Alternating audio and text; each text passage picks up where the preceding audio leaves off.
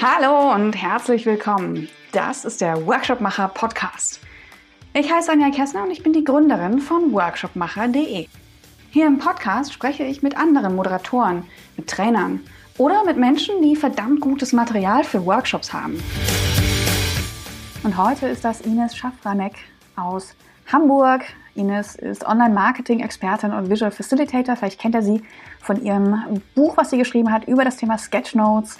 Ähm, unter feminific.de ist ähm, ja ihre Website zum Thema Sketchnotes, auch der Newsletter, von dem ich im Interview spreche. Und äh, Ines ist auch auf workshopmacher.de verlinkt und sie hat dort geschrieben und das fand ich sehr schön und treffend auch zu der Methode, die sie heute vorstellt. Ines hilft gestaltungsfreudigen Teams dabei, strategische Klarheit zu erlangen und konkrete Handlungsschritte zu definieren. So steht es auf workshopmacher.de, das hat sie vor Monaten geschrieben und äh, ich finde es total schön, dass sie heute eine Methode mitgebracht hat, die genau so da reinpasst. Und ja, mehr zur Methode, zu Pathfinder erzählt Ines jetzt im Interview mit mir. Dann herzlich willkommen, liebe Ines. Schön, dass du dabei bist. Ja, moin, moin. Hi. moin, moin aus Hamburg, genau. ja, es ist genau. Direkt, genau.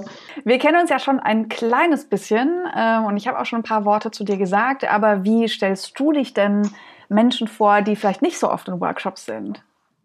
Ja, gute Frage. Da äh, überlege ich auch immer wieder. Meistens sage ich, naja, ich, entweder sage ich, ich, ich male live, ich zeichne live Sachen, oder ich sage, ich bin Visual Consultant oder Facilitator, was der Kontext hergibt. Und eigentlich unterstütze ich Unternehmen durch Visualisierung, meistens im Bereich so Innovations- und Change-Prozessen. Cool. Und hast du, du machst das ja auch schon eine Weile, du bist einmal aus dem Online-Marketing kommst du und hast eben das Methodische ähm, sehr, sehr stark bei dir. Hat dich das verändert, diese Art gerade auch grafisch zu arbeiten?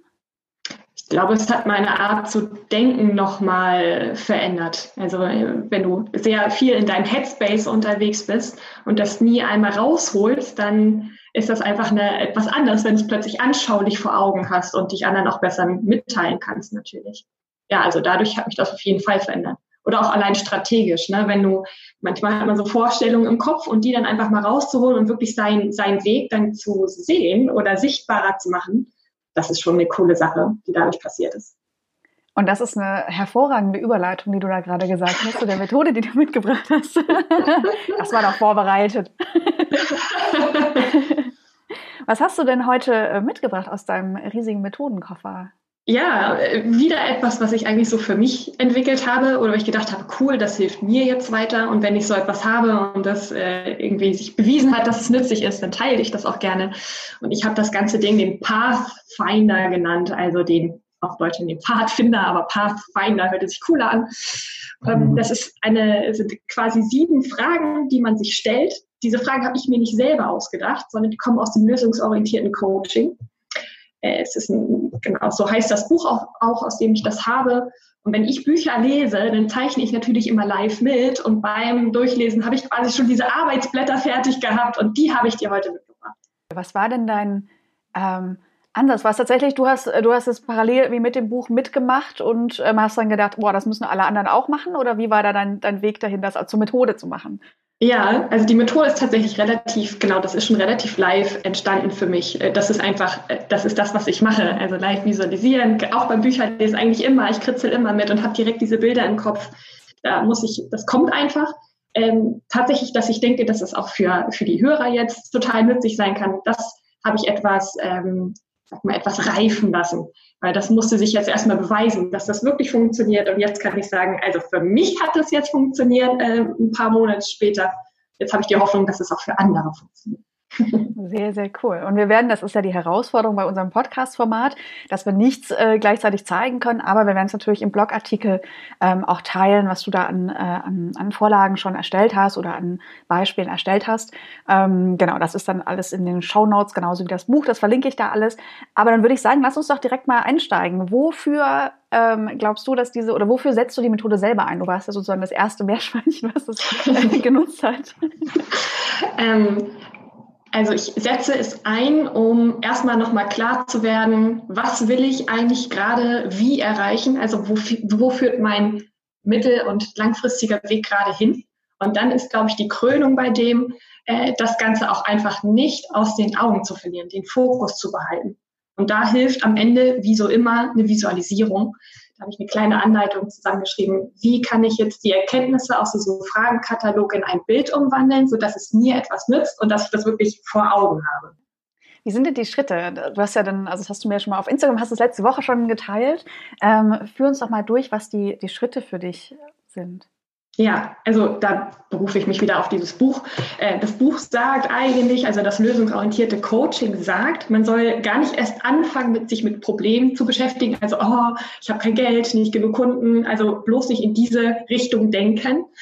Ähm, allerdings hat es mir geholfen, und da weiche ich etwas ab, einmal kurz die aktuelle Situation sich anzuschauen. Also einmal kurz auf ein Blatt Papier aufzuskribbeln oder zu kritzeln. Und ich fange dann gerne mit einem Porträt von mir an. Also einfach, ja, Kreis, zwei Augen, Strich, hast du das Porträt, das kann jeder. Und dann einfach mal fragen, okay, was sind eigentlich meine aktuellen Herausforderungen? Wo habe ich eigentlich Bauchschmerzen? Wo, äh, ja, spüre ich gerade, dass es nicht da ist, wo, ich, wo es sein soll? Ich würde das beschränken auf maximal fünf bis zehn Minuten, damit man nicht in so einen Problemstrudel kommt. Und wenn man die aktuelle Situation einmal zumindest grob sich auf dem Papier angeschaut hat, dann kann man direkt in diese Wunschvorstellung gehen. Und das Buch gibt dann direkt vor, stell dir vor, über Nacht verschwinden all deine Herausforderungen, all die Probleme, all das Kopfzerbrechen ist plötzlich weg. Und dann musst du in dieses Bild reingehen und weiter skribbeln, okay, was ist denn jetzt eigentlich anders so? Wie stehe ich morgens auf? So, wer, wer bemerkt eigentlich zuerst, dass sich irgendwas krass verändert hat? Was sagen meine Kunden dazu?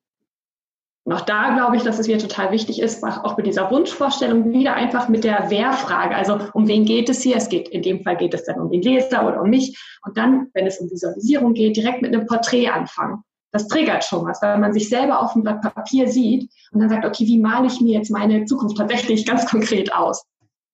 Da möchte ich auch noch mal kurz einhaken, was das Malen angeht. Das ist ja manchmal äh, so eine, ne, oh Gott, ich kann ja nicht mal so. Das soll einen ja nicht abhalten. Und da will ich auch noch mal die Gelegenheit nutzen, ähm, auf deine Website zu verweisen, die ich natürlich auch verlinke, weil du hast da einen Newsletter drin, den ich, und ich glaube, so habe ich dich damals auch kennengelernt. Äh, du hast so einen extrem sinnvollen Newsletter mit so Schritt für Schritt, ähm, wie kann man was zeichnen, wie zeichne ich Gesichter. Also es ist einfach sehr, sehr so auch für Leute, die eben nicht äh, schnell zeichnen und da eben Barrieren haben. Mhm. Ähm, also du machst es da auch sehr, sehr einfach. Das muss, wir reden hier nicht von einem, das muss ein Ölgemälde von mir sein. ja, richtig, genau. Das ist eigentlich auch das, wo mich viele Unternehmen auch immer hinzuziehen, die dann sagen, oh, wir würden eigentlich gerne visualisieren, wir würden gerne Prozesse malen oder unsere, oder ein Zukunftsbild oder was auch immer und sei es nur eine gute Agenda, äh, dass sie dann sagen, dass, dass sie mich dann reinholen und eigentlich bringe ich den Leuten nicht bei zu zeichnen, sondern ich bringe ihnen bei, mutig zu sein dann wirklich zu sagen, weißt du was, ein Kreis, zwei Punkte, Strich, das ist ein Porträt, das funktioniert. Und der Gehirn ist dafür ausgestattet, Dinge zu erkennen, auch wenn sie nicht in Öl und auf Leinwand sind. Das reicht. Also eigentlich bin ich Mutmacher. Ja, schön. Schön. Da können wir auch auf jeden Fall nochmal eine Folge machen zu, äh, wie du da im Graphic Recording und mit den Sketchnotes arbeitest. Ähm, wir sind jetzt bei einem Wunschbild. Ne? Ich habe ein Porträt von mir in der Zukunft und ich habe ne, einen Blick vielleicht von jemand anders. Wie geht's damit weiter? Ja, die nächste Frage ist eigentlich das ganz, ganz schnell. Erstmal sich eine Skala von 0 bis 10 aufzuzeichnen oder in meinem Arbeitsblatt ist es dann schon und dann zu sagen oder sich selber zu fragen, wie nah bin ich eigentlich aktuell an meinem Wunschbild dran? Wo befinde ich mich eigentlich? Also bei 0 ist quasi 0 und 10 ist schon da, dass man sich selber einmal verortet. Wo auf der Skala bin ich eigentlich gerade? Dann kann man sich die nächste Frage stellen nach dieser Skala, sich mal kurz zu fragen, okay, jetzt da, wo ich jetzt gerade schon bin, wie habe ich das eigentlich geschafft? Also welche Ressourcen habe ich eigentlich, die mir geholfen haben, diesen aktuellen Platz auf der Skala zu erreichen? Welche Fähigkeiten waren da eigentlich im Spiel? Dass man das auch einmal kurz, ich würde es einfach kurz aufschreiben, dass man sich da mal kurz Gedanken zu macht. Und dann kann man nämlich schon übergehen in die, in die Nummer fünf, das sind die Zukunftstaten. Das heißt, was, was würde man anders machen, wenn man auf der Skala nur einen Schritt weiter wäre? Wenn man vorher gesagt hat, ich bin gerade erst auf einer zwei, dann mal von der drei quasi ausgehend, was, was mache ich denn schon anders, wenn ich auf der drei bin? So. Und dann kann man dazu übergehen, was muss ich denn jetzt tun, um auf der Skala nur einen Schritt weiter nach vorne zu kommen? Also ganz aktuell in der Gegenwart, was muss ich jetzt eigentlich tun? Dann, dann wird das Bild eigentlich schon direkt, das, das ist dann wie so ein Puzzle, das folgt dann alles so ineinander über. Und dann weiß man, ah, ich weiß, was ich jetzt tun muss, um nur einen Schritt weiter auf meiner Skala zu kommen. Das ist schon mal, glaube ich, an der Stelle extrem hilfreich. Dann kommt für mich halt die Krönung, dass man sagt, und jetzt visualisiere ich das Ganze nochmal in diesem Zukunftspfad oder Erfolgspfad. das ist super simpel. Man fängt wieder an mit einem Porträt von sich, also Kreis, zwei Punkte, vielleicht noch ein paar Striche als Haare und dann einfach die Schritte, die man sich jetzt erarbeitet hat, einmal zum Beispiel wirklich als einen Weg aufzumalen oder viele nehmen ja auch dieses, äh, die Metapher des Berges. Wenn man sich in der Rakete malen will, geht das auch. Also, dass man da einmal ein Bild für sich findet und ganz, ganz, ganz einfach skribbelt. Und dieses Bild sollte man sich dann im letzten Schritt wirklich auf Augenhöhe an den Schreibtisch hängen. Dass man das einfach den Fokus da nicht verliert. Und ich kann mir auch vorstellen, das ist auch meine, also mir fallen eine Million Kontexte ein und Zeitpunkte, an denen man das starten kann. Das ist ja nicht was, was ich einmal mache und dann ist es, dann meißel ich es am besten direkt in Stein und dann ist es für immer, sondern das ist ja das Schreit danach, dass ich mit dem nächsten, mit der nächsten äh, Stufe, mit dem nächsten Schritt auf der Skala wieder mhm. hingehe und gucke, bin ich da. Hast du ja. das für dich schon mal gemacht? Wahrscheinlich, ne? Ja, ja. Also tatsächlich bin ich immer, ich bin jetzt seit fast einem halben Jahr dabei, einen Schritt weiterzukommen. das ist ein, ein großer Schritt, aber der unterteilt ist in drei Schritte und ich bin jetzt gerade dabei zu sagen, okay, ich kann jetzt den nächsten Schritt definieren. Super cool. Ja. Ja, und äh, wir haben ja, wenn die Folge erscheint, äh, kommt ja der Jahreswechsel auch schon mit großen Schritten. Das ist für mich so, so der ideale Zeitpunkt, wo man sich wieder irgendwie hinsetzt und sonst was sich überlegt. Aber da kann man es halt auch mal klar machen und sagen, okay, was ist denn der Schritt dahin, weil wir uns manchmal ja so beeinflussen lassen von der Größe oder beeindrucken, ja. ähm, der Größe von Zielen. Ne? Ja. Ja, genau. Ich wollte eigentlich nur, nur bestätigen, absolut, dass man, ich glaube, es macht Sinn, diese großen Ziele, die man hat, also nicht gleich von der 10 ausgehen, sondern sagt, ich bin auf der Skala halt erst bei der 2. Was muss ich jetzt machen, um nur den kleinsten, minimalsten Schritt nach vorne zu kommen? Ich glaube, es ist wichtiger, jeden Tag so einen Minischritt zu machen, als einfach an dem großen Ding zu verzweifeln und äh, ja, einfach unfähig sein, sich zu bewegen. Dann lieber Minischritte. Gibt es denn irgendwas, was ähm, in deinem Experimentieren damit äh, nicht funktioniert hat? Also wo du gemerkt hast, das, das, oh, das hat irgendwie geknirscht, da waren Stolperstellen drin oder da hast du es nochmal justiert für dich? Ich glaube, man muss aufpassen, dass man nicht in so einen Loop kommt. Also wenn man ein, so ein Loop-Ding, also quasi, wenn man sagt, ja, ich muss halt schauen, dass ich das Marketing mache. Das ist so ein Allgemeinding. Das ist so ein konstantes Ding. Marketing muss man halt immer machen. Da muss man aufpassen, dass man da nicht in seinem Bild nur so ein Loop macht, ohne den nächsten Schritt dann irgendwann zu machen. Aber vielleicht ist das auch ein gutes Zeichen. Weil man in einem Loop ist, ist es Zeit, äh, den Pathfinder nochmal rauszuholen und die nächsten Schritte zu definieren. Mm, wenn ich es einsetze, das ist ja, also du hast es jetzt für dich äh, also Einzelperson, das kann ja jeder sich auch mit dem Arbeitsblatt, was du gemacht hast, ähm, direkt losstarten. Fällt dir ein Kontext ein, wo man das äh, mit mehreren zusammen machen könnte, ja, so ein paar Fälle? Ich, ich, glaube, ein guter Moderator kriegt das auch in, einer, in einem gruppendynamischen Kontext gut hin. Also wenn man da eine Gruppe hat und äh, da das Übliche mit, mit, mit Post-its oder Karten und dann alles mal raus aus den Köpfen und versucht da eine gemeinsame Linie zu finden, kann ich mir jetzt, wo du sagst, sehr gut vorstellen. Die nächste Iteration. ich mag den Output so gerne. Diese, äh, ne, du hast es auf Augenhöhe und du hast dieses Ziel vor Augen. Ähm, das kann man ja nicht besser machen. Das ist nicht die To-Do-Liste oder irgendein anderes Loch, wo die To-Dos reinfallen, ähm, sondern das ist halt dieses, ähm, ja, sowohl emotionale als auch rationale Bild ähm, von einem Ziel. Ja, und dann bloß nicht abschrecken lassen, dass man jetzt denkt, oh Gott, ich muss ein Bild malen, es muss das perfekte Bild sein. Mein, meine, erste, meine erste Version war einfach mit Bleistift draufgeskribbelt, mit einem einfachen Stabilo-Highlighter. Ist egal, das funktioniert trotzdem. Sehr schön. Dann lass uns mal auf die Meta-Ebene zurückwechseln. Du als Workshop-Macherin und äh, versierte Moderatorin, eben auch mit den ähm, Tools, die du benutzt.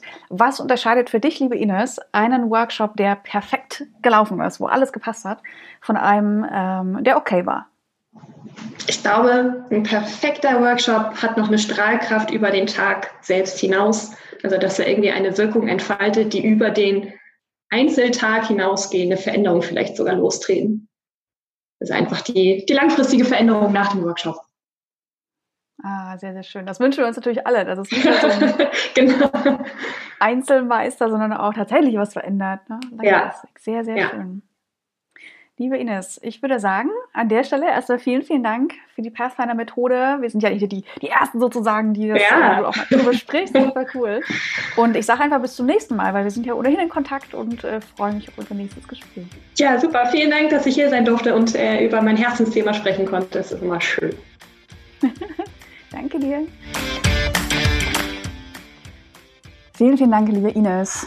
Und äh, ja, wie immer ein kurzes, ein knackiges Gespräch, so mag ich das und will jetzt gar nicht so viel noch hinten dran hängen, außer natürlich die Einladung. In den Shownotes findet ihr alle Links zu Ines Blog, im Blogbeitrag, alles verlinkt. Äh, wenn ihr Lust habt, den Pathfinder auszuprobieren, ich werde es definitiv tun, denn vor uns liegt ja der Jahreswechsel und irgendwie schreit es danach, sich mal strukturierte Gedanken zu machen, wo man eigentlich im nächsten Jahr hin will und vielleicht ist ja der Pathfinder ähm, das Tool für 2020. So, fiel mir spontan ein, werde ich auf jeden Fall machen und auch gerne äh, mit euch teilen. Stichwort teilen, der Podcast ist noch sehr jung.